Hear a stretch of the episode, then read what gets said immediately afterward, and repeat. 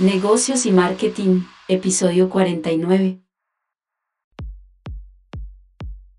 Buenas, otro episodio más de negocios y marketing, aquí el podcast de los viejitos del marketing y las empresas, pero como Falcao, que dicen que ya era jugador y vuelve y sale, así están los viejitos volviendo a salir aquí al ruedo con todo, pues. Los carcamales del marketing, pero... Ellos hacen, él le hace gol a Barcelona y nosotros acá seguimos todavía dando lucha. Sí, ahí estamos en la lucha. Estamos en la lucha todavía. Un episodio bien interesante, una súper invitada. Eh, cuéntenos, Mauro, quién es nuestra invitada. Bueno, no, pues un, una invitada de lujo, como, como los que han pasado por acá, hablando de un tema al que no hemos hablado, Alejo, que me parece importantísimo. Cierto, vital. Vital, la gestión del riesgo, ¿cierto? Con lo que vivimos, vivimos y viven los, los empresarios, el riesgo. Ella es una abogada de la Universidad Pontificia Bolivariana de Medellín, eh, con especialización en prácticas seguras del Charter Insurance Institute de Londres, estudios en asuntos internacionales y nuevas tendencias en políticas de desarrollo del John Hopkins University en Washington, estudios en, desarrollo sostenible e inclusión eh, de MIT, estudios en desarrollo sostenible y equitativo de lo global a la empresa de la Universidad de Oxford en Inglaterra, estudios y desarrollo sostenible del Chicago Harris de, Estados Unidos, diplomado en seguros generales del Politécnico Carán Colombiano. Ella también ha sido docente, Alejo, de la Universidad EAFIT, de la Universidad Pontificia Bolivariana, de la Universidad Autónoma de Manizales, del Instituto de Ciencias para la Salud, eh, con más de 27 años de experiencia en eh, una prestigiosa eh, compañía eh, presente en más de 130 países, March, con más de 40 mil trabajadores a nivel mundial. Es uno de los principales agentes de seguros y asesor de riesgos del mundo entero. Ella, ella ha sido subgerente comercial de seguros allá, gerente comercial de seguros personales y pymes, coordinadora técnica nacional, líder nacional de consultoría de riesgos, líder regional para Power y Utilities Business Leader para, para March Colombia. Eh, actualmente es eh, la líder para todo el tema de risk, risk management para Latinoamérica y el Caribe. Eh, Ana Patricia Giraldo, bienvenida a Negocios y Marketing. Mauricio, Alejandro, encantadísima de estar acá y honradísima que ustedes me hayan invitado a participar en esta sesión. No, pues vea, MIT y Oxford, antes nos habla Mauro, porque uno que no. en promedio 3.5 es grave la vaina. No, hermano. Vuelvo a decirlo, no somos nada. Em, ah. ese, es el lujo de invitados. Em, pero bueno, Patricia, gracias, gracias por la apertura, gracias por, por abrirnos un espacio. Y, pues yo creo que a lo que vinimos, eh, y, aquí viene como la primera, eh, la primera pregunta en el contexto de la gestión de riesgos, ¿qué debemos de verdad entender nosotros como riesgo? Pues fuiste al grano, Mauricio, y, y yo creo que esa, esa, pregunta que suena medio obvia es muy, muy, muy importante porque, porque hace muchos años eh, el riesgo eh, era, era sinónimo de incendio, sinónimo de terremoto, o sea, sinónimo de lo que le pasaba a las cosas y a las personas. Eh, y, lo que nosotros llamamos riesgo puro cuando, cuando estudiamos este tema. Pero, pero la, digamos, la evolución que ha tenido la palabra riesgo ha sido bien, bien importante porque, porque hoy en día riesgo es para una empresa todo lo que pueda obstaculizar el logro de sus objetivos. Eh, y entonces esto abre de una manera súper amplia la gama de eventos que se consideran riesgos. Entonces, eh, para, para, para, ilustrar simplemente lo que acabo de decir, eh, hoy riesgo, por supuesto, incluye el incendio, el terremoto, e incluye todo el tema de huelgas, actos terroristas. Eso, eso sigue siendo parte de la palabra riesgo. Pero también dentro de los riesgos se consideran incluidos lo que llamamos los riesgos operacionales. Y ahí cabe todo lo que es riesgo cibernético, todo lo que está asociado a la cadena de suministro que hoy hace parte de los titulares de prensa, todo lo que es el riesgo regulatorio, incluso los riesgos ambientales, que también es, eh, es, digamos, un tema hot y bien caliente hoy en el mundo. También están incluidos los riesgos financieros, entonces todo el tema de crédito, todo el tema de tasa de cambio, todo el tema de liquidez, eh, todo el tema de, de, tasa de interés hace parte de los riesgos.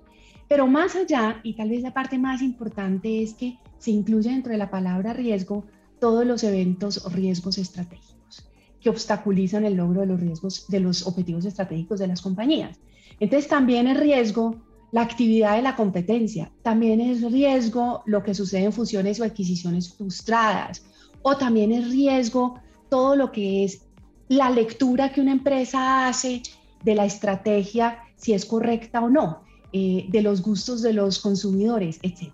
Entonces, conclusión, si por riesgo entendemos todos estos eventos, pues el riesgo hace parte de la agenda de todas las juntas directivas hoy en el mundo y todos los presidentes y equipos directivos de las organizaciones, grandes, medianas y pequeñas.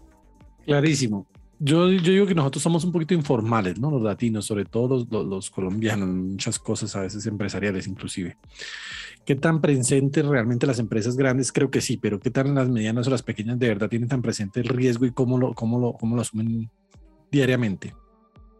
Pues mira, la, la, realidad es que las empresas grandes, tú bien lo identificaste, se, cada vez están más sofisticadas y en Colombia ha sido enorme el avance que, que el empresariado ha tenido en materia de, entendimiento y de gestionamiento del riesgo. Eh, especialmente en algunos sectores, el sector financiero, por ejemplo, o el sector de, servicios públicos, incluso la regulación lo obliga a hacerlo. Pero si vamos bajando en tamaño, o sea, de mediana a pequeña empresa, pues evidentemente eh, tenemos, tenemos un menor nivel de, maduración y de sofisticación. Pero eso no quiere decir que no lo estén haciendo. Probablemente lo hacen eh, de una manera más informal y probablemente no lo llaman gestión de riesgos o no los llaman riesgos, pero algo están haciendo.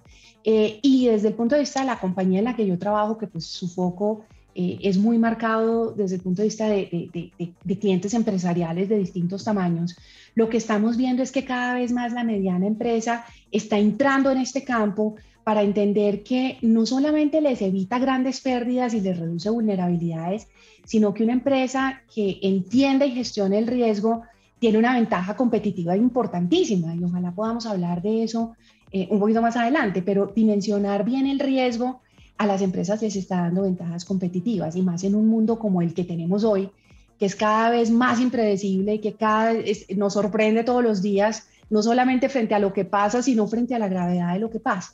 Entonces, para resumir la respuesta que te estaba dando, por supuesto el tamaño está muy, muy relacionado con el nivel de sofisticación, pero estamos viendo una evolución muy marcada de las empresas, incluso medianas, algunas pequeñas, pero, pero sobre todo las medianas, hacia, hacia la, gestión del riesgo de una manera más formal. Eh, ahí yo te quiero preguntar, Ana Patricia, digamos, ¿han cambiado los riesgos para las empresas después del COVID-19? Muchísimo, muchísimo. Mira, eh, qué buena pregunta esa, eh, porque, porque digamos que anteriormente sí teníamos lo que se llaman los cisnes negros, no sé si ustedes han oído, porque en las noticias se habla de los cisnes negros y en, en todas las publicaciones hablan de los black swans. Y los Black Swans son, son aquellos eventos que, que no se visualizaban en el panorama y que llegan y sorprenden a todo el mundo eh, y lo sorprenden por el impacto, por la altísima severidad de estos, de, estos eventos. Entonces, por ejemplo, la crisis financiera del 2008-2009, por ejemplo, las Torres Gemelas, para, para no ir muy lejos de lo que acabamos de, de celebrar eh, y conmemorar. Eh, y por supuesto el COVID es, es, es, es, dentro de lo que cabe la definición de, de los Black Swans. Pero, pero particularmente después del COVID, eh, lo, que, lo que terminó sucediendo es que, es que tenemos, tenemos una mayor noción de la, de la vulnerabilidad que teníamos frente a algunos riesgos, y ahorita voy a explicar un poquito por qué. Y también hay una mayor noción del impacto tan grave que tienen otros riesgos en las compañías. Y te voy a contar como anécdota, eh, nosotros hacemos mucho ejercicios de, gestión de riesgos con las compañías a nivel mundial. Y dentro de los ejercicios que nosotros siempre hemos hecho de, de identificación análisis de riesgos con las compañías, teníamos un riesgo que estaba incluido dentro de los listados y decíamos, bueno, el riesgo de que ustedes vayan a enfrentar una pandemia. Y hace tres o cuatro años, cada que decíamos, bueno, ¿cuál es el riesgo que ustedes enfrenten una pandemia? La mitad del auditorio de la compañía se moría de la risa y decía, no, pasemos al siguiente, seamos serios. Eh, no, aquí eso no, eso no va a pasar y si pasa, pues el impacto es chiquito y no, no, no, no, hablemos de las cosas que realmente le pueden pasar a la compañía. Cuando pasó esto, te voy, a, te voy, a, decir que la mayoría de las compañías no tenían identificado este riesgo ni siquiera dentro de su mapa de riesgos, no lo incluían dentro de sus matrices de riesgos. Y entonces esto nos está evidenciando que pues no hay riesgo chiquito y que, y que lo que hay es que pensar de una manera más amplia. Ocurrido el COVID, eh, para contestar directamente tu pregunta, por supuesto las compañías ya entendieron y ya ubican como uno de los riesgos más importantes en, su, en sus matrices de riesgos la posibilidad de las pandemias, las enfermedades infecciosas eh, de carácter generalizado. Ya hoy están ubicadas en, en, las matrices de riesgos, pero esto no es lo único que pasó post-COVID. Lo que pasó post-COVID es que además mostró que había una cadena de interdependencias que se originaban entre estos riesgos que era enorme. Entonces, empecemos a hablar de lo que pasó con el COVID. Eh, el COVID también generó pobreza eh, y estrés financiero, entonces no solamente a los gobiernos, sino a las empresas y a las personas. Y el estrés financiero lo que produjo fue un aumento del riesgo de crédito, o sea, mayores riesgos de mora, eh, aumento en el riesgo de fraude para las compañías, porque la gente en situaciones de eh, estrés económico eh, comete más, más, más digamos, más delitos y roba más. También para las compañías aumentó el riesgo en la cadena de suministro. Pues sobre ilustrarles hoy, la crisis de, de, los contenedores que está íntimamente relacionada con el COVID, los problemas en la cadena de abastecimiento mundial que están íntimamente relacionados con haber tenido que cerrar fábricas en China o con falta de mano de obra en Inglaterra o en países en donde ya la mano de obra se escaseó como resultado del COVID o de las migraciones que tuvimos por los cierres de las economías. Entonces, ¿quién iba a pensar que iba a haber una crisis generalizada de la cadena de suministro a raíz de una pandemia? Eh, pues esto, esto no era un tema que estuviera tan evidente. Eh, pensemos, por ejemplo, en los temas de salud mental.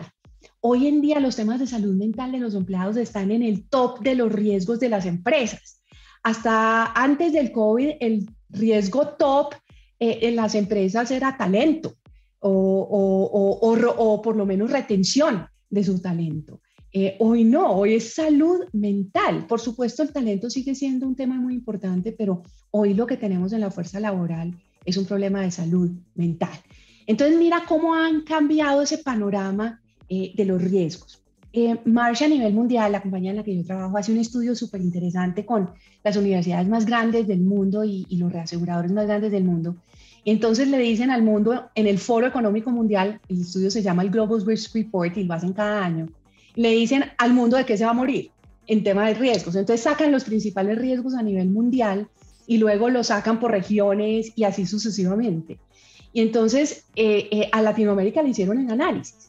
¿Y cuáles son los principales riesgos post-COVID en Latinoamérica? Mira, es, es importantísimo lo que les voy a decir.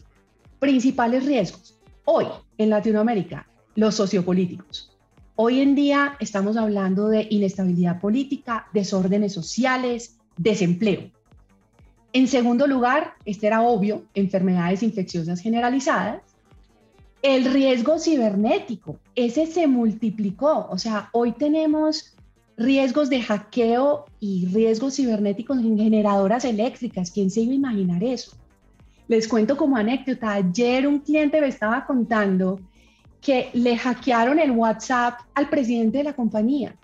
Y entonces el presidente le estaba mandando, supuestamente el presidente le estaba mandando WhatsApps a los ejecutivos de las compañías pidiéndoles una llamada que si tenían unos minutos para hablar, en perfecto inglés, llegaba el WhatsApp y les mandaba un link para que se conectaran a la llamada que él quería hablar con ellos unos minutos. Esto es, esto es lo que está sucediendo hoy. Y el trabajo remoto multiplica este riesgo. Entonces, entonces miren que, que una cosa está asociada a la otra y temas que no habríamos conectado como una pandemia con el incremento en riesgo cibernético, hoy están íntimamente conectados. Y no quiero dejar de lado un riesgo que figura entre los top de todas las compañías a nivel mundial, el riesgo de cambio climático. Eh, los cambios muy importantes en el clima, variaciones severas en el clima y desastres naturales.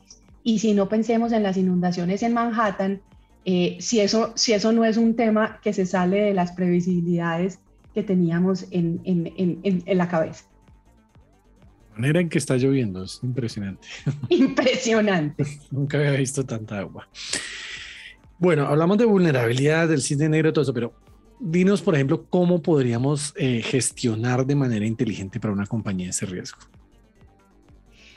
Mira, eso está inventado. O sea, la, verdad es que el, tema, y, sobre todo ahora, eh, el tema es tan complejo para uno sentarse y sacar la bola de cristal y decir qué, es lo que puede pasar, que lo que existe para manejar el riesgo de una manera inteligente se llama gestión del riesgo, que es justamente el tema que hoy estamos tratando.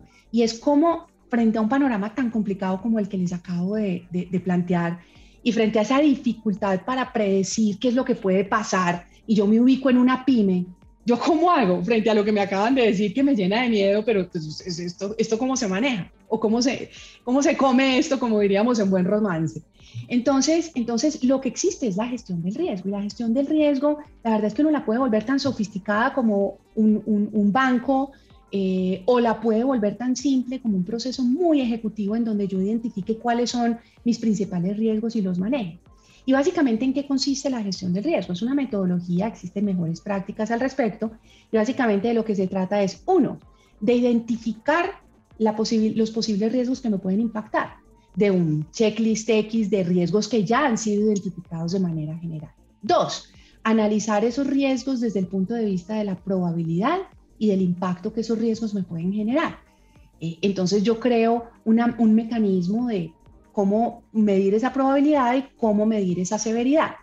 Entre esas dos variables de probabilidad, o sea, con qué frecuencia me puede pasar y cuál es el impacto, analizo los riesgos porque el múltiplo de esas dos variables me genera el tamaño del riesgo, o sea, lo que es la magnitud. ¿Qué tan importante es ese riesgo para mí? Entonces, cuando yo logro medir todas las categorías de riesgos que les decía yo al principio, los estratégicos, los financieros, los operacionales, los puros, con una misma metodología y me da esa metodología el tamaño de los riesgos, yo puedo priorizarlos. Entonces, en vez de, estar enfrentando un, plan de, eh, para abordar 60 riesgos, yo a través de esa metodología puedo decir, me voy a enfocar en estos cinco porque como a nadie le sobra plata, ni gente, ni tiempo, yo tengo que enfocar a lo principal y dedicarme al pareto. Entonces, la gestión de riesgos me, me permite identificar ese pareto y concentrarme en desarrollar planes de acción para mitigar el riesgo. Eso en síntesis es la gestión del riesgo. Entonces puede ser muy simple, pero repito, también puede ser muy, muy sofisticada, pero, pero a mí me gusta lo simple y creo que, que es una manera muy inteligente de hacerlo. Eso por un lado. Y lo segundo, si yo no voy a hacer nada, suponte que, que yo soy todavía más informal y que no tengo gente para hacer eso y que no tengo tiempo para hacer eso y que no tengo pues esa, eh, esa estructura para, para hacer una metodología específica. ¿Cuál básicamente sería, sería la manera inteligente de enfrentar el riesgo? Miren, yo, yo les acabo de explicar qué es lo que está pasando a nivel mundial en el riesgo. Y los que trabajan hace muchos años y saben mucho del tema de riesgos, básicamente lo que han dicho es, Mire, predecirlo es cada vez más difícil. Eh, saber qué es lo que me puede pasar es cada vez menos, más complejo. Entonces, la gran recomendación es trabaje en su resiliencia. ¿Qué es la resiliencia? Es la capacidad de recuperación. Entonces, enfóquese en desarrollar resiliencia en lugar de predecir qué es lo que le puede pasar y diagnosticar y demás. Entonces, construya resiliencia. Y si quieren, ahorita hablamos de cómo se construye resiliencia. Pero, pero, pero esas serían las dos grandes maneras inteligentes de abordar el riesgo, em, desde mi perspectiva. Ana Patricia, una pregunta, digamos, la forma como se hace todo ese análisis de, riesgo, digamos, en una compañía como la que tú lideras en, la región que lo haces, ¿qué tanto ha cambiado en el tiempo? Es decir, ¿qué tanta tecnología involucrada hay actualmente en la forma como se hacen las mediciones? ¿Hay algo de inteligencia artificial o si, se vienen haciendo los mismos modelos estadísticos que se hacía hace unos en los 80s, un poco para entender, cómo, eh, digamos, más, más, la mecánica eh, de, cómo se hace hoy en día la evaluación de riesgos. Qué buena pregunta la que me acabas de hacer. Mira, sí, ha venido evolucionando como casi todo en, en, en, en estas compañías. Eh, lo, que, lo que resulta importante ha venido evolucionando de la mano justamente de de la tecnología y sobre todo de la data. Eh, entonces hoy la data y la analítica están respaldando de muy buena manera todo el proceso de gestión de riesgos. La compañía en la que yo trabajo, para darte una idea, la inversión que está haciendo en tecnología y en data y analítica particularmente, para alimentar todos estos modelos que le sirven a la gran empresa, pero también le sirven a la mediana y también le sirven a la pequeña, es histórica. O sea, nunca antes habíamos visto una inversión de esa naturaleza. Y eso le permite a uno aprender de los otros. Como dicen los chinos, o sea, los inteligentes no son los que aprenden de la experiencia propia, sino los que aprenden de la experiencia de los demás. Entonces, la data y analítica me permite utilizar lo que a otros les ha sucedido y lo que otros han hecho al respecto y lo que le pasa a mi industria y las estadísticas de mi industria para predecir y orientar mis decisiones. Y eso es lo que estamos haciendo.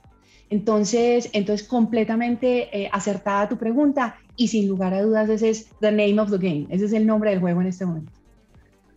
Bueno, y cambiando un poquitico el tercio, quisiera preguntarte por, por el papel del seguro ¿sí? en la gestión de los riesgos, como para adentrarnos un poco en ese, en ese tema. Mauricio, mira, el, el, la gestión de los riesgos, como, como te contaba ahorita, empieza por identificar, analizar y priorizar los riesgos, pero, pero esa parte que es importante, porque es la parte de diagnóstico y de priorización, realmente tiene sentido si uno llega a la etapa siguiente, que es la etapa de tratamiento porque ahí realmente es donde uno cambia la situación de la empresa de cara a los riesgos. Entonces, digamos que si me, dices cuál es la etapa más importante del proceso de gestión de riesgos, es la fase de tratamiento, porque ahí es donde yo identifico qué es lo que voy a hacer frente a ese riesgo y lo que me reduce, digamos, mi exposición. Entonces, en la parte de tratamiento al riesgo hay varias categorías. Está la eliminación al riesgo, es cuando yo decido no correr el riesgo está la prevención del riesgo, que es todas aquellas estrategias que yo implemento para reducir la probabilidad de que el riesgo ocurra. Entonces, por ejemplo, eh, si, yo, si yo lo que introduzco es una, mm, no sé, unos controles muy altos para eh, mi proceso de cobro de cartera, eh, entonces yo ahí estoy tratando de mitigar el riesgo de un fraude. ¿cierto? O mitigar el riesgo de que me incumplan mis clientes. Eh, una tercera categoría es lo que se llama la mitigación.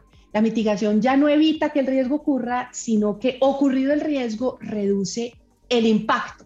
Entonces, por ejemplo, si yo tengo una, una bomba contra incendio muy, muy, muy, muy potente, entonces ese es un sistema de mitigación porque parte de la base que si ocurre el incendio, voy a poderlo apagarlo más rápido voy a poder llamar a los bomberos más rápido. Entonces, ataca la severidad o el impacto de los riesgos. Esa es una tercera categoría. Y una cuarta categoría que es muy importante es la transferencia del riesgo. Y como la palabra lo dice, la transferencia implica que un riesgo que es mío se lo entrego a otra persona, ¿vale?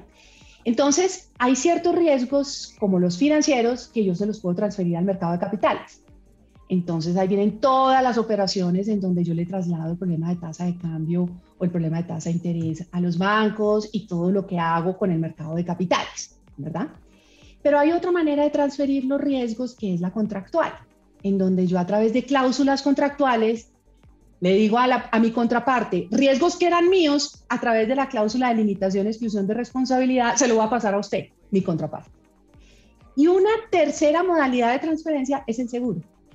El seguro me permite a mí, a través de una prima, decirle a la aseguradora, este riesgo es suyo. Si me llega a pasar, yo ya se lo transferí y usted me lo tiene que indemnizar en caso de que se materialice. Entonces, mira, mira que el seguro está íntimamente relacionado con el proceso de gestión de riesgos, pero es un pedacito, es un pedacito chiquito de todo el proceso de gestión de riesgos. Y es sumamente efectivo, pero para ciertos tipos de riesgos. Entonces, hay lo que se llaman los riesgos asegurables. Entonces, lo que afectan personas y activos, riesgos puros, el incendio, el terremoto, la muerte, la enfermedad, el acto malintencionado de tercero, la rotura de maquinaria. Pero hay otra cantidad de riesgos que tengo que utilizar toda la otra gama de mecanismos de tratamiento que te acabo de describir. Entonces, es un arte y una ciencia el diseñar cuál es la estrategia adecuada para mitigar los riesgos dependiendo del tipo de riesgo del que estoy hablando. Entonces, el seguro es muy efectivo, pero no para todos los riesgos. Si me preguntas, más o menos, ¿cuántos riesgos de los que tiene una compañía son asegurables? Depende del sector económico, pero más o menos el 30% de los riesgos de una compañía son asegurables. Mm. El resto los tengo que manejar con todas las demás que te acabo de describir. Eliminación, eh, transferencia, eh, eh, prevención o mitigación. 30% yo pensaba que era más, pero qué triste. tengo una impresión, tú me la corregirás, si es así, que nosotros culturalmente no tenemos tan afianzado ese, esa cultura redundante de, del seguro, ¿no? como el norteamericano o el europeo, que antes de tener un producto ya lo tienen como tres veces asegurado, nosotros lo pensamos 20 veces. Esa, esa falta, esa cultura también se da en las compañías o las compañías sí son más juiciosas en esa, en esa, en esa parte. Mira, las compañías desafortunadamente también están muy relacionadas con el tamaño y con el sector. Eh, hay compañías que, que, son de alto riesgo y que tienen una cultura de aseguramiento impresionante. y obviamente, si tú te vas al sector de energía, por ejemplo, pues una petrolera que no tenga seguros, pues se enloqueció. O sea, la, verdad, porque hay compañías de altísimo riesgo. Hay otras compañías que no tienen tanto riesgo como los servicios, eh, que son menos riesgos físicos, pero sus riesgos son financieros, son de otro tipo. Entonces, entonces probablemente tienen, tienen una, una, una cultura de riesgo mucho más enfocada al aseguramiento de, de, otra, de otras categorías pero, pero sin duda está muy relacionado con el sector y con el tamaño. Ahora, dicho eso, eh, cada vez es mayor la cultura del seguro. ¿Por qué razón? Te voy a explicar. Primero, porque el mundo se está haciendo cada vez más complicado, sin duda. Entonces, hay más sensibilidad o un término que utilizamos mucho cuando trabajamos en esto, más aversión al riesgo, que es ese temor a la materialización del riesgo, entonces hace que nosotros busquemos cómo cómo, cómo protegernos y el seguro, como te contaba, para ciertos riesgos es muy efectivo. Y lo segundo es que cuando hay estrés financiero, eh, el seguro pensaría uno que funciona al contrario. Hombre, si yo no tengo plata, pues entonces lo primero que cancelo es el seguro. La verdad es que si yo no tengo plata, lo último que debería cancelar es el seguro. Porque cuando tengo plata, tengo con qué volver a sobreponer. En cambio, cuando no tengo plata, lo que necesito es que alguien me pague para poder sobreponerme a un evento. Entonces, mientras más complejo el mundo, más necesidad hay. Entonces, esa cultura ha ido aumentando. En las personas naturales también, también cada vez más es increíble cómo el seguro masivo, o sea, el que se compra en los bancos, ha ido entrando en la sociedad. Pero el campo de acción es total, lo que nosotros llamamos el Greenfield es absolutamente enorme porque todavía hay, hay muchas personas que no tienen absolutamente ninguna cobertura pero, pero, pero digamos que la tendencia ha mejorado de manera importante. Mm, Ana, una, una pregunta que me, me, surge a partir de lo que dices, digamos, a mí me queda claro, si estoy aprendiendo mi lección acá, que una empresa, casi que cualquier empresa tiene que hacer gestión de riesgo. Y, lo tengo súper claro, una gran compañía, incluso una empresa mediana. Yo creería, y aquí no sé si estoy equivocado, que una, una pyme también debería hacer gestión de riesgo, un emprendedor debería tener el tema de gestión del, riesgo como puede tener estudio de mercados, bueno, análisis de competencia, pero en la vida real, para un, em, un, emprendedor, eh, una, una, una, asesoría, una consultoría, un servicio de gestión del, del riesgo, ¿es algo que sea medianamente accesible? Eh, Mauricio, lo que acabas de decir es completamente acertado. O sea, cualquiera, incluso las personas, o sea, uno debería estar haciendo gestión de riesgos como persona. Lo que pasa es que pues no lo llamará así, no, no, no llamaremos esto de ninguna manera sofisticada, pero tú cuando haces, cuando haces el análisis de qué es lo que te puede pasar y que te puedes morir y dejar a tus hijos sin, sin educación o, o, a tu esposa, eh, eh, pues literalmente sin ningún ingreso mensual, pues compras un seguro de vida y cuando dices, a mí me puede dar un cáncer y, y, yo no tengo con qué pagar un tratamiento de cáncer, pues compras un seguro de salud. Eh, y así, eso es gestión de riesgos. O sea, eso es uno ir leyendo cuáles son sus exposiciones e ir buscando soluciones, ¿cierto? Eh, lo que pasa es que no lo llamamos, pues, repito, de esa manera tan sofisticada. Entonces, lo que dices es cierto, las personas y las empresas, por chiquitas que sean, incluso los emprendedores, deberían tener eso en la agenda. Que le inviertan sofisticadamente a eso, probablemente no, pero uno va madurando en la medida en que va creciendo y se va sofisticando. Nosotros, por ejemplo, ante eso que acabas de decir que es una verdad de pulso, eh, lo, que, lo que estamos haciendo para, ser, para hacer asequible este proceso de gestión de riesgos para cualquiera es que a través de la data y la analítica y herramientas en línea les estamos dando a, a cualquiera, a las personas y a las empresas, esa posibilidad.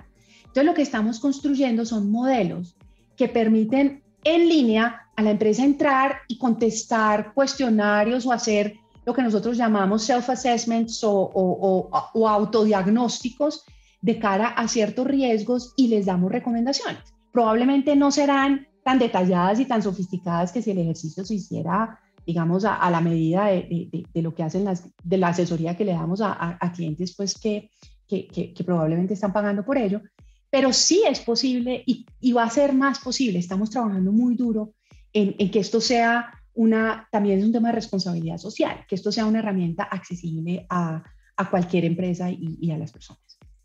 Un ejemplo es el riesgo cibernético. O sea, si tú, si tú en, en, espero que en algunos meses accedes a nuestra página web, vas a poder hacer un autoanálisis sencillo, gratuito, eh, de lo que es tu riesgo cibernético.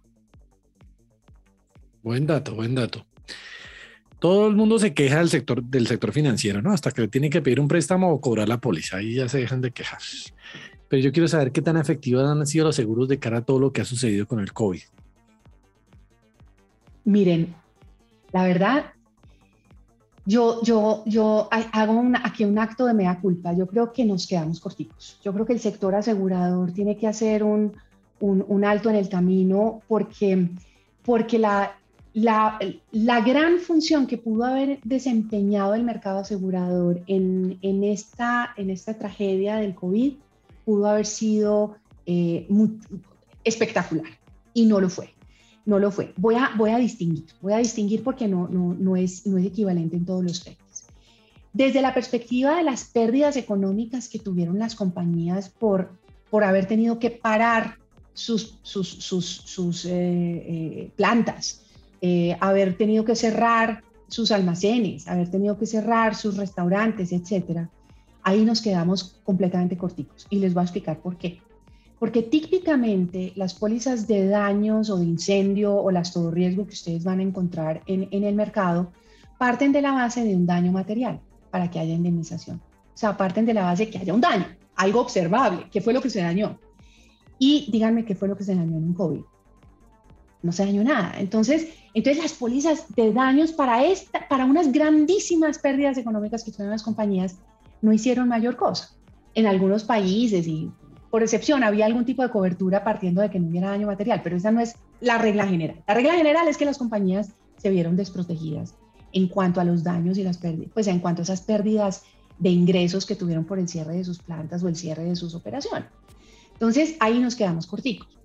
Pero en otros temas que también generaron pérdidas probablemente no tan grandes como estas, como por ejemplo los, los, los riesgos de incumplimiento contractual que se aseguran a través de las fianzas y las pólizas de cumplimiento, funcionaron muy bien.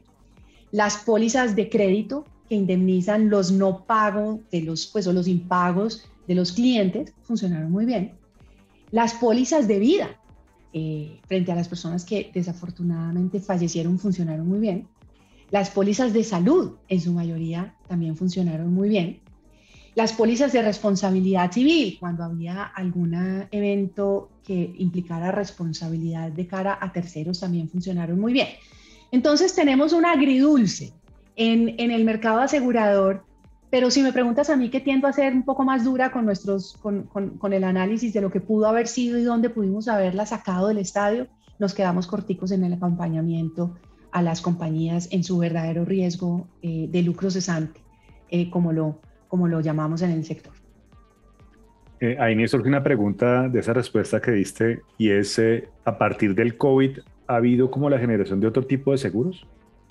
Sí, seguro de pandemia, seguro, o sea, estoy diciendo aquí cualquier cosa, pero es como para entender esa parte. Cualquier cosa no, es exactamente lo que ha sucedido. Ah, bueno. Está siendo súper asertivo. No, no, no, total. Efectivamente, de hecho, de hecho, eh, eh, eh, Mauricio, pues lo simpático es que el seguro de pandemia existía desde antes de la pandemia. Fue una póliza que de hecho Marsh participó en su negociación. Existía y la comercializamos y no se vendió ni una póliza en Latinoamérica. O sea, antes del COVID no se vendió ni una sola. Y la creamos y la negociamos con uno de los aseguradores más importantes a nivel mundial. El, seguro hoy todavía se consigue, obviamente no para el COVID, ya se consigue para otro tipo de, de, de, pandemias, pero, pero, pero ¿cómo te parece que sí existía? Eh, entonces, entonces lo, lo, que, lo que hoy está sucediendo es que se están adaptando las, las pólizas para estas nuevas realidades. Entonces, por ejemplo, lo que estamos tratando es de ver cómo las pólizas de salud ya no se quedan solamente en, eh, en, las, en el tratamiento en la UCI o, o, en, eh, o, en, las indemnizaciones de los gastos médicos, sino que abarcan salud mental.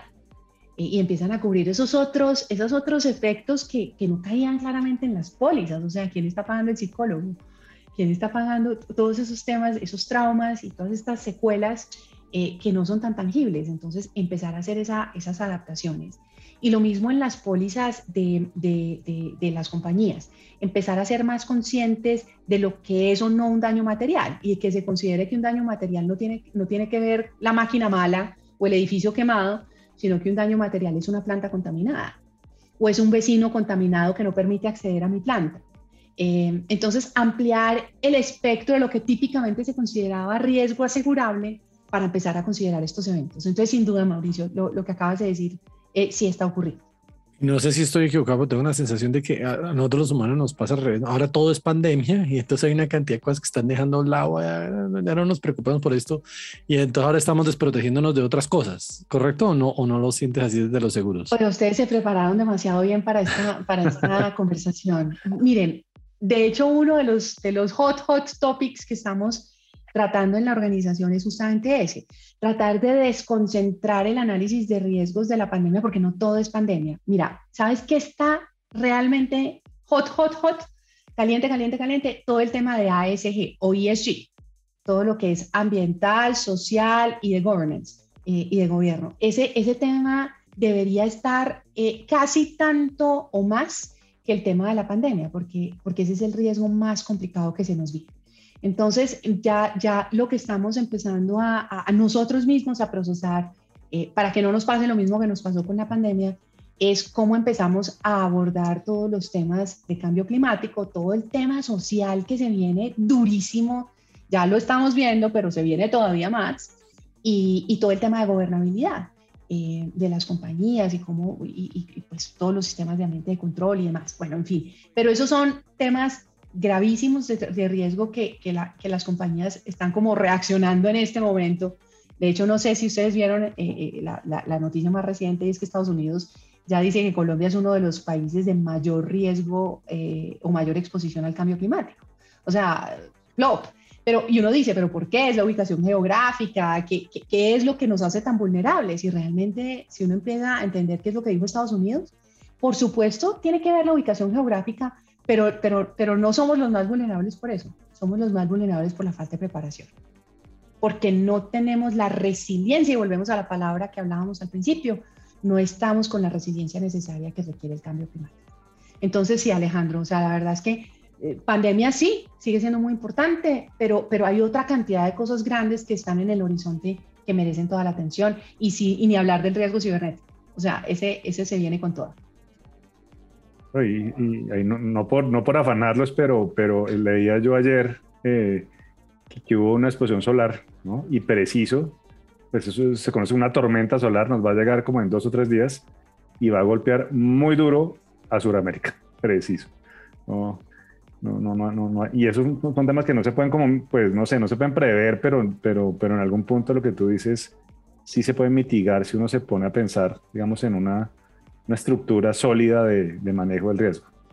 Exacto, exacto. Es que, pues, ¿quién, va a hablar de tormentas solares? O sea, no estamos en ese nivel de sofisticación y entonces, o sea, y, si me pongo a ver qué es lo que me puede pasar, ¿quién trabaja? ¿Me entiendes? No, o sea, nos tenemos que ocupar de lo que tenemos que ocuparnos, de nuestro objeto social y de desarrollar nuestro negocio y demás, ¿cierto? Pero, y, y por eso es que si vamos a ser bien, bien prácticos, el enfoque debería ser hacia la resiliencia. ¿Cómo me vuelvo flexible, resiliente? ¿Cómo me recupero? ¿Cómo preparo la continuidad de mi negocio? Y pues cuando quieran hablamos un poquito de eso, porque creo que es la manera más inteligente en este momento de, de, frente a tanta incertidumbre, realmente prepararnos. Bueno, Ana, me han dicho que los seguros han aumentado muchísimo de precio el último año. Me, me llevo a imaginar tengo, tengo unas sospechas del por qué, pero quisiera saber de una experta la razón. ¿Qué puede hacer un empresario para reducir ese costo sin dejar tan expuesta a la compañía? Sí, y la realidad es que sí han aumentado, se han aumentado muchísimo. Mira, el, el mercado de seguros tiene, tiene lo que se llama ciclos y vamos desde ciclo de mercado blando a ciclos de mercado duro. Y básicamente esos ciclos los, los decimos blando y duro, básicamente por lo siguiente. Cuando estamos en ciclo de mercado blando, es un mercado de compradores. Hay exceso de capacidad financiera en el mercado, las aseguradoras tienen plata, las aseguradoras eh, están compitiendo por los riesgos, entonces son, son sumamente competitivas a nivel de primas y a nivel de condiciones. Entonces, el mercado de compradores. Hay, yo puedo escoger, yo soy el asegurado y puedo escoger y voy a tener muchas, muchas opciones y probablemente voy a tener precios atractivos. Pero estos mercados suelen hacer tránsito a lo que se llama mercados duros. ¿Por qué? Porque en los mercados blandos las aseguradoras suelen subtarifar. Hay lo que en el seguro hay lo que se llama la prima de riesgo y eso es un cálculo. Eso es la ley de los grandes números, esos son cálculos actuariales y hay primas de riesgos. Para el riesgo que estoy asegurando, la prima que necesito cobrar científicamente es tanto. Pero cuando hay un mercado blando y hay exceso de capacidad financiera, entonces las aseguradoras cobran por debajo de las primas de riesgo. ¿Eso qué hace? Que la siniestralidad supere las primas y el negocio a partir de cierto momento deja de ser bueno. Entonces, cuando el negocio deja de ser bueno, los inversionistas dicen, ah, esto no está tan bueno, esto no está tan rentable, me voy a ir para otro sector. Y empiezan a sacar la plata y se van para otro sector. Y empieza a, las aseguradoras a dar malos resultados, entonces dicen, no, tenemos que reaccionar y vamos a corregir. Entonces, eso migra a lo que se llaman los ciclos de mercado duro. Entonces, ¿qué es un mercado duro? Es un mercado de vendedores, en donde las aseguradoras cobran más, tienen más restricciones en los precios, en las condiciones técnicas de cobertura que otorgan, hay menos actores y menos capacidad financiera en el mercado, entonces es más difícil, eh, eh, digamos, conseguir condiciones competitivas. Eso es lo que es un mercado duro. Bueno, hace dos años, dos años y medio más o menos, después de como 10 años de mercado blando, empezó un ciclo de mercado duro. ¿Por qué? Por las pérdidas que todos estamos viendo. O sea, todos los días un terremoto o, un incendio en eh, California o inundaciones en no sé dónde o tenemos eh, eh, desórdenes sociales y destruyen media ciudad. O sea, sin duda alguna teníamos de los típicos riesgos asegurables altísima siniestralidad. Entonces el mercado empezó a corregir las tasas y a entrar un mercado duro. Ahora, ¿qué pasó? COVID entonces, la tormenta perfecta, ahí sí, la tormenta perfecta, porque a un mercado que ya tenía una siniestralidad mala eh, y que estaban corrigiendo precios, se le acerca el COVID. Entonces, ¿qué pasa? Las aseguradoras, ¿qué hacen con la prima? Las aseguradoras, cuando recogen la prima, invierten esa prima. Entonces, las utilidades de las aseguradoras vienen de dos lados. Vienen de haber hecho un buen negocio de seguros, o sea, de tener más primas que siniestros, y de la plata que ganan componer a producir esa prima. Con el COVID, lo que pasó fue que los dos negocios se volvieron malos, porque el COVID generó pérdidas por encima de cualquier evento históricamente, o sea, de cualquier siniestro histórico en el mercado asegurador, pero adicionalmente las economías entraron en crisis. Entonces el negocio financiero también fue perverso. Entonces, la tormenta perfecta fue que las aseguradoras entraron, digamos, en, voy a utilizar una palabra probablemente exagerada, en pánico y dijeron, tengo que corregir más de lo que pensaba corregir. Entonces el mercado que venía duro se volvió durísimo. Entonces yo llevo 27 años trabajando en esto y nunca había visto los incrementos en tasas que vi en este último año y medio. Entonces se encarecieron muchísimo los seguros para compañías y personas, eh, sin lugar a dudas por el efecto COVID. Entonces, ¿qué hacen o qué deben hacer las compañías para reducir el impacto que este fenómeno que es mundial, no es Latinoamérica, evidentemente algunos países y algunas empresas les dio más duro, porque si las empresas ya tenían siniestros y no eran un buen riesgo, pues imagina, todavía peor. Pero, pero a cualquier empresa sin siniestros también le pegó el mercado duro.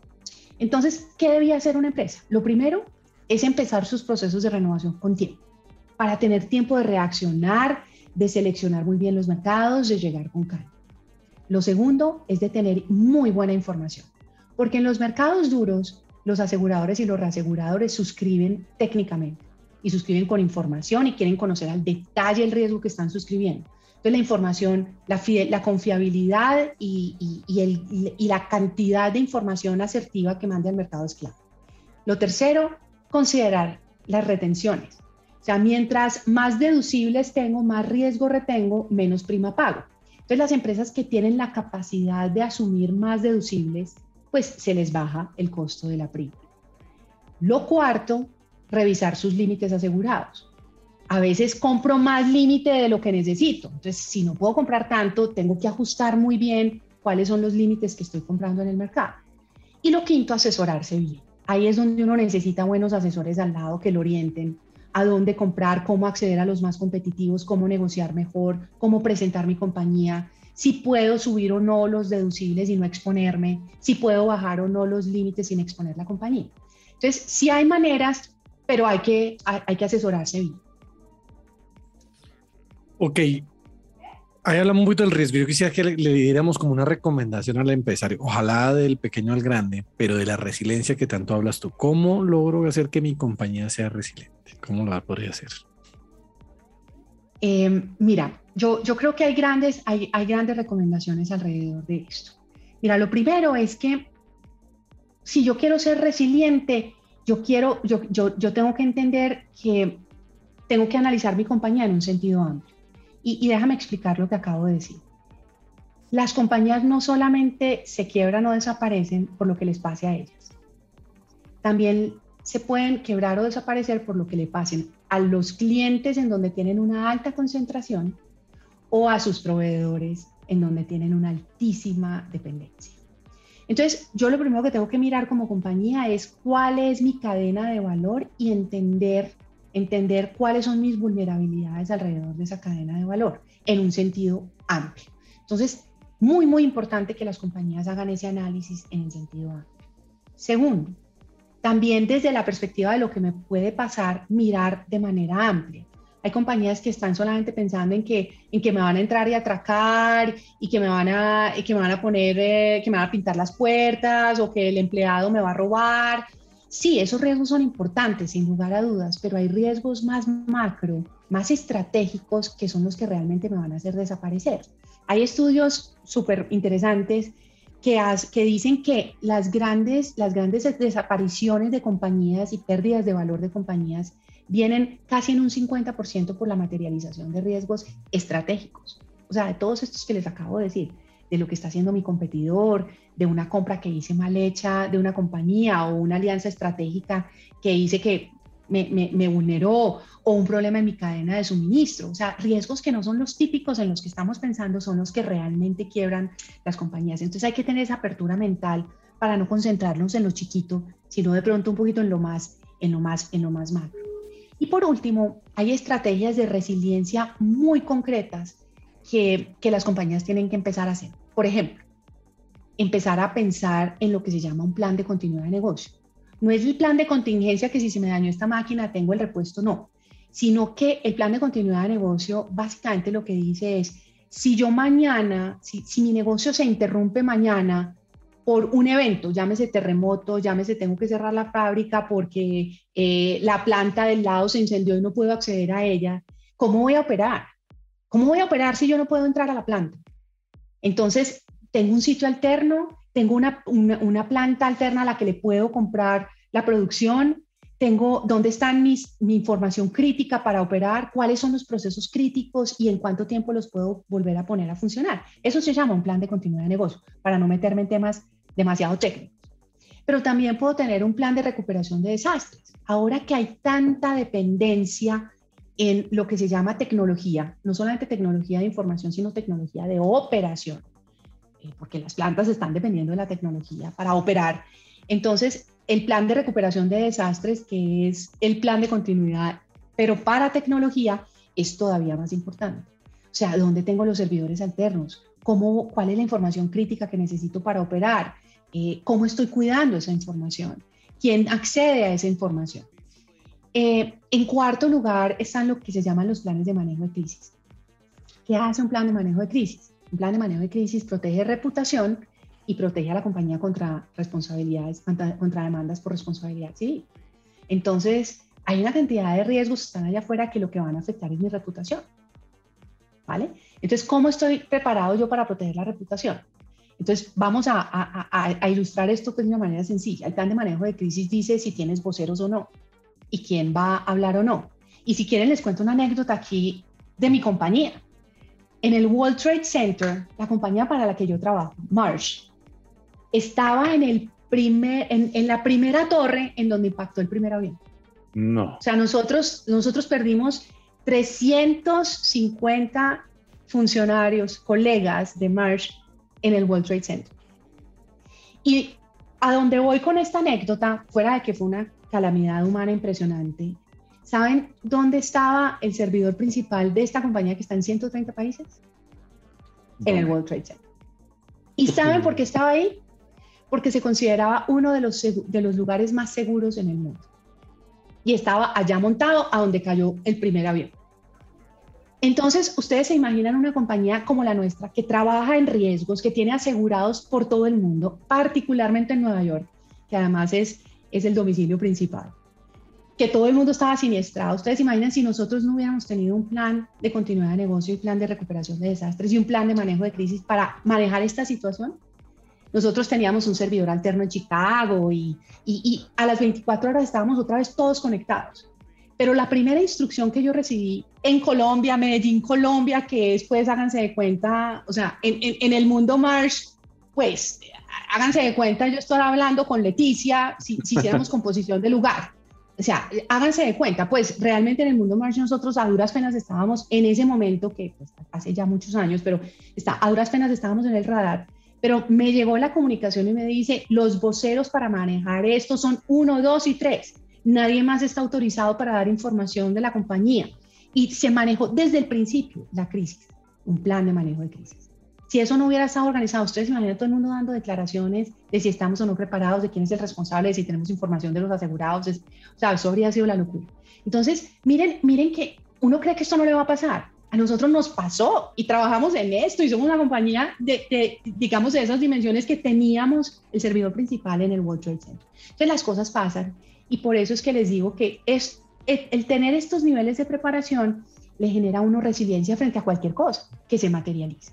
Entonces, planes de respuesta a emergencias, planes de continuidad de negocio, planes de recuperación de desastres, planes de manejo de crisis, son en este momento, digamos, la, la, la, la manera de uno garantizar que tiene capacidad de resiliencia objetiva. Nosotros somos muy buenos reactivos. O sea, los latinos somos particularmente en ser muy buenos reaccionando, pero seríamos muchísimo mejores si fuéramos preventivos y si planeáramos un poquito alrededor de todos estos temas. De acuerdo. Mucho por hacer, ¿no, Mauro? No, todo. Que yo más asustado ahora, que me he hecho? no, yo ya estoy aquí haciendo cuentas, Alejo. Ana Patricia, no puedo dejar terminar sin hacerte una pregunta. No tiene mucho que ver con el tema que estamos hablando, pero es que me encanta porque en tu perfil tenemos a alguien de empresa, pero también de, de cátedra, ¿no? Y constantemente aquí hemos hablado de que, o, o, ha sido reiterativo que nos cuentan todos de que, oiga, es que la academia está fallando en los profesionales que está sacando porque tenemos falencia en unos y nos sobran muchos otros. Y entonces la discusión, y aquí tuvimos a los representantes de la Universidad Javeriana, ellos me dijeron muy acertadamente, me decían, es que nosotros no somos una fábrica de empleados, nosotros lo que formamos es esa persona, en fin, dos puntos de vista, pero yo quiero ir a alguien que está en los dos lados, sí está fallando en la academia, sí nos faltan unos perfiles, no, ¿qué está pasando con los muchachos ahí un poquito en las oportunidades y en los perfiles? Mira, de, hecho te cuento que nosotros una de las principales estrategias que tenemos en este momento en la guerra de talento que tenemos en el sector asegurador, que una guerra de talento brutal. Eh, es, es, nosotros lo llamamos el grow our own, o sea, en crecer nuestros propios. Y esa estrategia parte de la base que a, a nivel, a nivel de, mundial estamos contratando cerca de mil y pico de funcionar de egresados de universidades. Egresados, o sea, pollitos, pollitos, pollitos para hacer carrera en la compañía. Y los estamos buscando de, de, todos los perfiles que tú quieras, o sea, no solamente las profesiones liberales, sino sino eh, de todo tipo de, de, de profesiones, eh, para justamente meterlos en la compañía y, y, y escalarles e irlos formando eh, en, en, en, el perfil y con el ADN que, que, que, requerimos en la compañía. Y ha sido una, una estrategia exitosísima y en Colombia ha sido exitosísima. entonces estamos contratando profesionales de todos lados. lo, que, lo, lo que me dices es cierto y no es cierto, o sea, nosotros hemos encontrado grandísimos talentos, de hecho, en Colombia estamos exportando a la región mucho talento. Los colombianos, o sea, los colombianos en March les encantan, les encantan, eh, y, y, tenemos gente muy importante en la compañía que es colombiana. eh, y que está haciendo carreras espectaculares en la compañía. Entonces, nuestra experiencia ha sido tremendamente positiva. ¿Qué es lo que, qué es lo que pasa? Yo, yo creo que lo que pasa es que eh, nosotros, nosotros estamos buscando una combinación. A veces, a veces nos llegan unas hojas de vida sobre perfiladas. Entonces nos llega el profesional con la especialización, con la subespecialización, con el doctorado, con el postdoctorado, no sé qué, y no ha trabajado ni un minuto en su vida. O sea, no sabe lo que es el campo. Y realmente el trabajo de campo y la experiencia van generando un, un muy buen equilibrio. Entonces, entonces a veces yo, yo, cuando me llega una hoja de vida, yo digo, no, yo, yo, yo realmente quiero un poquito menos y una persona más ávida de aprender y, de, y, y, un poquito más humilde frente a lo que va a encontrar, porque es que la experiencia lo enriquece a uno enormemente. Entonces creo que a veces nos estamos extremando en el perfil académico y estamos subestimando la experiencia del trabajo de campo. Y, y yo, yo, yo me enfocaría más en eso, en, en hacer una mejor, hay, hay, un mayor equilibrio entre una cosa y otra. Y lo otro, lo otro que creo que nos está matando en las compañías es que el enfoque excesivo en que haya gente joven y sangre nueva y no sé qué, y, es muy importante. De hecho, este programa, pues les acabo de explicar que ha sido exitosísimo en la compañía. Pero yo tenía un jefe que me hacía reír mucho, que cuando tenía uno de esos chicharrones, problemas complicadísimos, y yo llegaba y pues a decirle, bueno, ¿qué vamos a hacer con esto y cómo lo manejamos? Entonces él, pues teníamos la conversación cualquier cosa y llegábamos a cualquier solución o posible solución. Entonces me decía, Ana, es que estas canitas que ves aquí no son falta de champú. entonces, entonces me hacía reír mucho, pero realmente el, el, fondo de esto es que las empresas necesitan mucho equilibrio y necesita el equilibrio entre la experiencia y la juventud y el ímpetu y las ideas nuevas. Entonces, también las empresas tenemos que balancear. Entonces, no todo es innovación y que nos saquen fuera la caja y que nos respiren en la nuca. Todas estas expresiones que, que, que utilizamos mucho en las compañías y que son verdad, necesitamos también un poquito del otro lado. La, las personas con experiencia que, balanceen la fórmula y que lleguemos al tema de diversidad, que no hemos hablado de eso, pero de diversidad y, y, y, y de generar valor desde múltiples frentes. Entonces, pues, es, esa sería mi opinión. Esa, esa anécdota tuya me trajo una máxima del fútbol, Alejo, donde un gran técnico que decía, los, los muchachos ganan partidos, pero los experimentados ganan campeonatos. ¿sí? Sí. Eh, y el otro punto, referente a lo que decías de la academia, un poco mi crítica, como para, para redondearla, va más encaminada que siento a la academia, a la academia, un poco a veces lejos de la realidad del campo de batalla. ¿sí? Y creo que tiene mucho que ver no tanto con los muchachos o su inexperiencia, sino muchas veces con el cuerpo de profesorado que hay, ¿sí? que es gente que ha estado de profesor de, de, de, de planta de carrera y 25 años inmerso en una burbuja. Y eso me lleva a pensar que creo que se necesitan más docentes como tú. Si yo algún día pudiera volver a, a tomar una clase en la universidad, quisiera tomarla como una, como una profesora como, como tú, que vive los dos mundos ¿no? Y, y, no ha perdido ese cordón umbilical con la realidad de lo que funciona en la vida real, ¿no? Eh, pero bueno, eso era como una, una, apreciación mía. Y bueno, contarte que, que, aquí hay una tradición en este podcast y es eh, hacer un trabajo de campo con cada invitado que traemos y que nos decide acompañar. Eh, oiga, Alejo, le cuento una cosa de Ana que no nos ha contado. Eh, ya me asusté. Canta y canta muy bien. ¿O yo? Eh, no sé si esté recibiendo, esté, sí, lanzando sí, hojas de vida para audición. Aquí Alejo tiene no, es que un esta grupo, mujer no debe tener tiempo para nada. Un grupo, llamo, Alejo, tiene un grupo, Alejo tiene un grupo de rock absolutamente fracasado, pero, pero con todo las- el ímpetu. Eh, Sí. entonces, em, le cuento que canta. Cu- Cuéntanos un poquito, Ana. Ah, no, la verdad es que mi familia es absolutamente musical. O sea, el que, el que no, no toque algo tiene que llegar con un triángulo. o sea, algo tiene que hacer. O que, o que le pegue a la mesa o algo. Pero pues mi familia extendida, todo el mundo o canta, o toca guitarra, o toca piano, o todas las anteriores. Eh, entonces, sí, o sea, desde las venas se lleva la, la tradición. Entonces, bien o mal, pero que cante. En otra época dirían, oiga, pero qué loco, ah, familia de artistas, de músicos, y le llega a esta niña tan, tan racional y tan del riesgo y tan...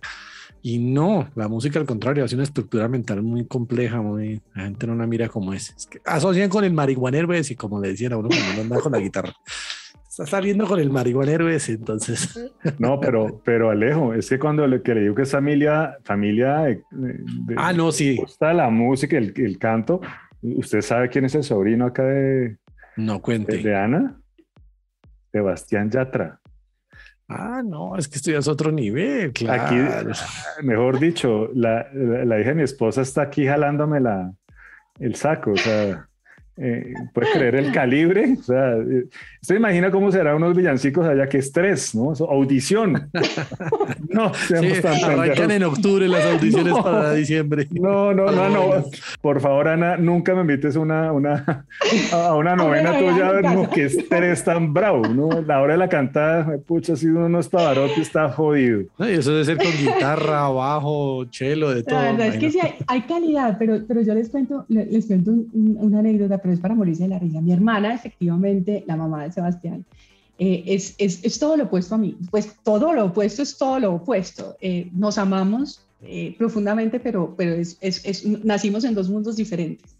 Entonces, yo soy racional, yo trabajo, yo ella no, ella es, ella es esotérica, ella es perfecta para, para haber dado a luz a Sebastián. Entonces yo le hago el chiste que si Sebastián hubiera nacido en mi casa, estaría todavía cantando villancicos. Andaría monaguillo por ahí. sí, estaría monaguillo, una cosa completamente diferente. Sebastián para florecer necesitaba ese ambiente que era, era completamente, o sea, no había límites de nada y era completamente eh, eh, eh, espontáneo la, la, situación. Entonces mis hijos de hecho son súper talentosos, son músicos también pues músicos es que son primero abogados y, y, cantan y, tocan piano y tocan guitarra y toda la cosa, pero son, son, son, son, cantan, lo hacen muy bien, pero, pero nada que ver, o sea, son sobre todo abogados. Entonces, sí, esa es, esa es la situación. Deportista, Alejo, también.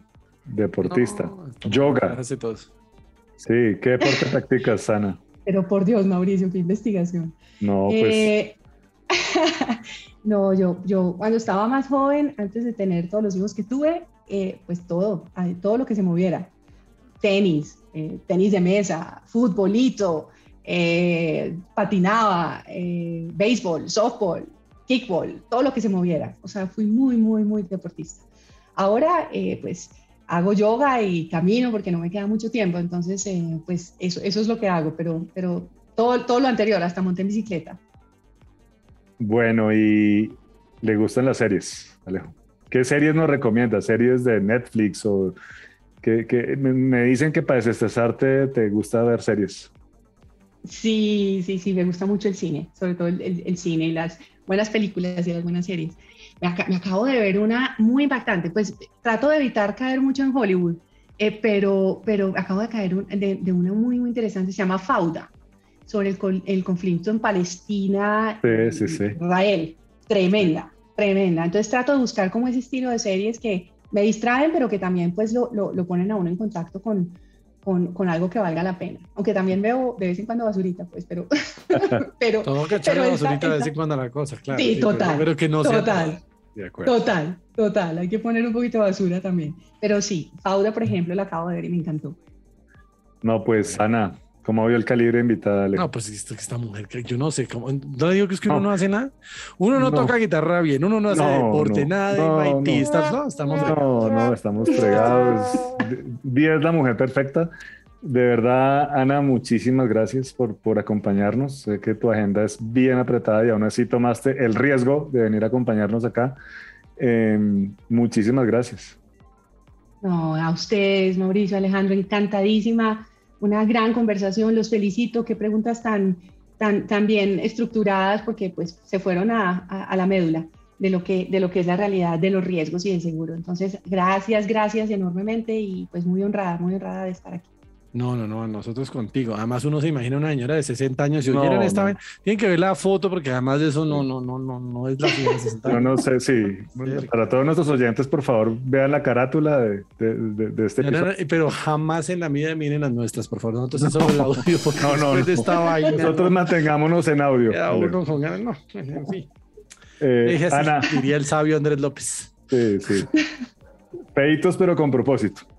Sí. Eh, Ana, muchísimas gracias. Está siempre a tu casa. De verdad, muchas gracias. Muchas gracias. Cuídense mucho. Hasta luego. Cuídate, bye.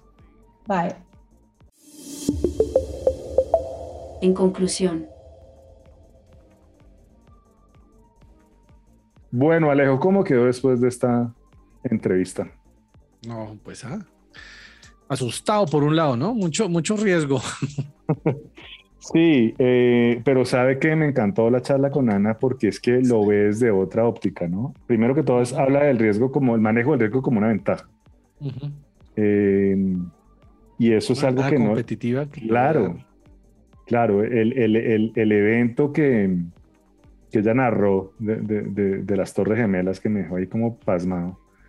Sí. Oiga, pues si no hubiesen tenido un plan de vuelo, manejo de desastre, yo no sé qué, o sea, una compañía que le meten un avión, le estrellan un avión a sus headquarters, matan 350 empleados, destruyen el data center principal y al otro día está operando, no digo como si nada, ¿no? Porque el dolor, la vaina, pero, pero está operando, ¿no? Siempre he Eh, pensado que los norteamericanos en eso son muy tesos, en prever, en prepararse, en todo eso, ¿no? Sí, sí, nosotros no. Nosotros eh, latinoamericanos no. Y yo creo que hay que empezar, hay que empezar a mitigar eso.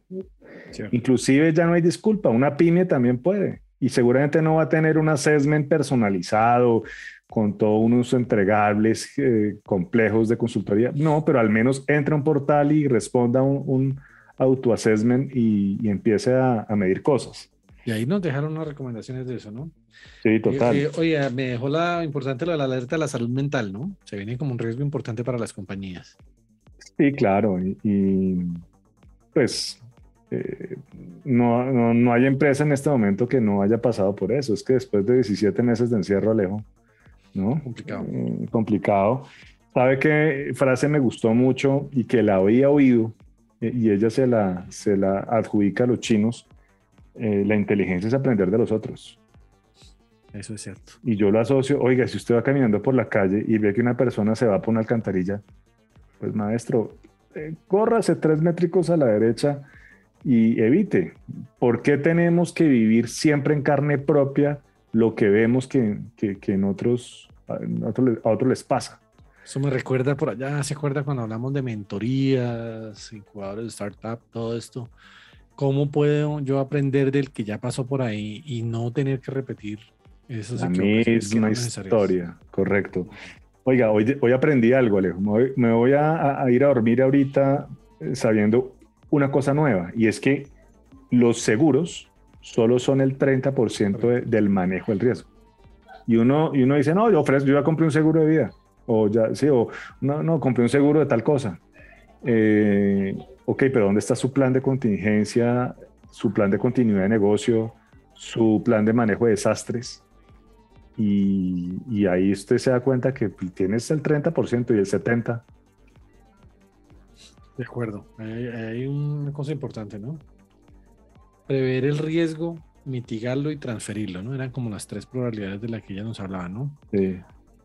Eh, el otro que me gustó fue el balance. Sí, yo creo que se necesita sang- sangre nueva, sangre, sangre joven en las organizaciones, pero las canitas hacen falta también, ¿no?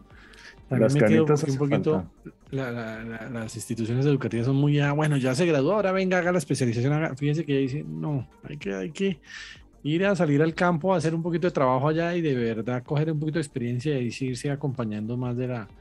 No, no, no solo tanto currículum, porque sin la experiencia, pues eso no es nada, ¿no?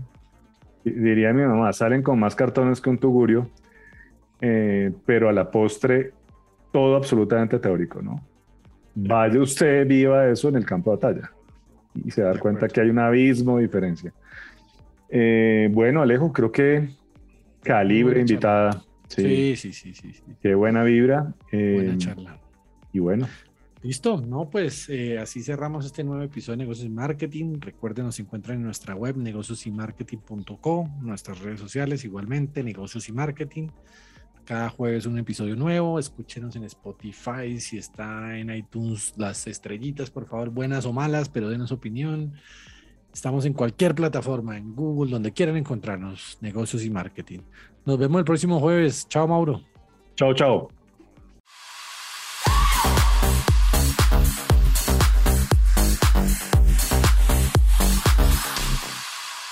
Rebeldía inteligente.